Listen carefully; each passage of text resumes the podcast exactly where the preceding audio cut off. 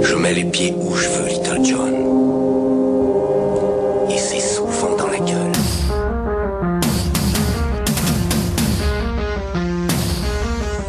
C'est marrant qu'on dise la ville.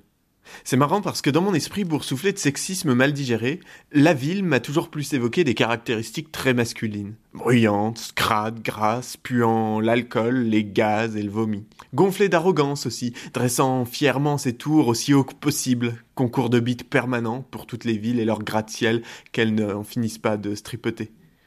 Mais plus encore, la ville est un territoire d'hommes, pensé par les hommes. Si les femmes sont plus nombreuses à se déplacer à pied en ville, alors que les couillus préfèrent exhiber leurs 4x4 et Mercos, et non, je ne ferai aucune allusion facile à la compensation, elles ne font jamais que passer. Ce sont les hommes qui glandent, qui restent, qui occupent.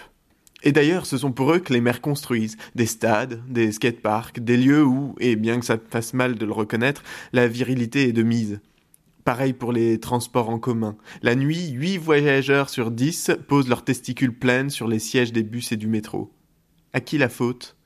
Pourquoi cette désertion? Pourtant, la rue n'est pas le lieu le plus dangereux pour une femme.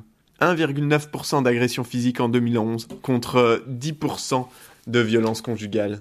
Mais la rue, elle, est tentée par l'angoisse, rampante, par les petits gestes que les auteurs disent anodins, mais qui sont autant de rappels à la condition de proie, ce que sont encore les femmes dans l'espace public.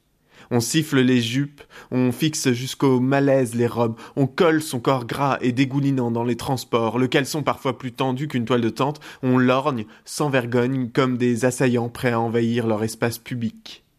On les drague salement et puis on les conspue, même emmitouflés dans les cols roulés et des jeans. Alors elles passent de plus en plus vite, mais même là ça ne suffit pas. Ignoré, on insulte pathétiquement avant d'aller stripoter le building en meute et intimer à toutes les autres d'épargner leur frustration latente en imposant un espace pudique.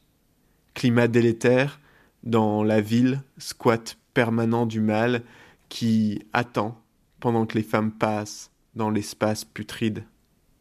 Je sais ce que vous allez me dire. Stop avec le harcèlement de rue, on en bouffe à toutes les sauces depuis des mois, ça va, on a compris. Mais je suis pas sûr qu'on ait compris en fait. On voit. Ça, on voit, on sait, mais on comprend pas. On peut pas comprendre l'inconfort permanent et angoissant dans lequel peuvent nous plonger des agressions minimes et probablement inoffensives lorsqu'isolées quand elles ponctuent le quotidien et à chaque pas à l'extérieur de chez soi. Il m'est arrivé un truc il y a pas si longtemps. J'étais dans le train entre deux wagons, posé sur une banquette pour recharger mon téléphone. Une fille est arrivée. Elle parlait pas la langue. En anglais, elle m'a demandé si elle pouvait m'emprunter mon chargeur. J'ai dit pas de souci. Elle s'est assise à côté de moi, a branché son téléphone, et ça aurait pu s'arrêter là. Mais je sentais son regard sur moi, regard auquel je ne répondais pas, baissant les yeux sur l'écran de mon propre smartphone. Love me. Elle a dit ça comme ça, d'un coup, c'était pas méchant en soi. J'ai pas compris tout de suite, mais j'ai tourné la tête vers elle, alors elle a répété Love me. J'ai souri, pour être poli, alors qu'intérieurement j'étais en mode Mais what the fuck? Et j'ai dit non, non merci. Au moment où j'ai à nouveau détourné le regard, elle s'est littéralement jetée sur moi pour m'embrasser dans le cou. Je sens encore maintenant ses lèvres qui s'écrasent sur ma peau avant que je la repousse. Juste assez longtemps pour laisser une marque euh, indélébile. Après ça, j'étais mal. Elle avait toujours son portable branché sur mon chargeur, elle est restée assise, à côté de moi, en me lançant des regards libidineux, et je suis resté là, connement, sans rien dire, juste mal. Pourtant, je n'ai pas été en danger physiquement à aucun moment. Mais simplement le fait qu'elle ait décidé de ne pas tenir compte de mon refus, juste ça, a suffi à créer en moi un malaise détestable. Plus encore, j'ai compris qu'en faisant ça, peu importe son visage ou son corps, la fille était devenue pour moi une grosse dégueulasse purulente. C'est ça qu'on fait quand on siffle dans la rue, qu'on balance des insanités, qu'on suit d'un peu trop près, ou qu'on insiste trop, même en étant poli.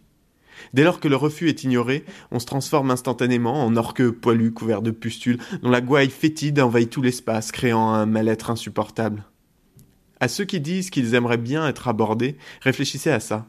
Être abordé, ça veut pas dire que Nathalie Portman va vous complimenter sur la taille de votre bite en vous caressant l'épaule. Être abordé dans la rue, ça veut dire que Suzanne Boyle vous prend par surprise en vous criant baise-moi dans les oreilles et en vous mettant cache la main au paquet. Peu importe en vérité la subtilité, la finesse ou la politesse, la drague non sollicitée sera toujours majoritairement vécue comme une agression. Et non, la taille d'un tissu dont on se sert pour s'habiller n'est jamais une sollicitation. En tant qu'homme, il est nécessaire d'en avoir conscience et de laisser enfin un peu de place sur les trottoirs de nos villes pour peut-être qu'un jour, dans la rue, la fille en pantalon ou en jupe, jeune ou vieille, les seins en vue ou sous un voile, peut-être que la fille elle passe et. et point. Je mets les pieds où je veux, Little John. Et c'est souvent dans la gueule. C'est un bénévole. Mais il est excellent, lui. Mais Alors- franchement, vous avez mais dû euh, en chialer de rire hein, en tournant ça.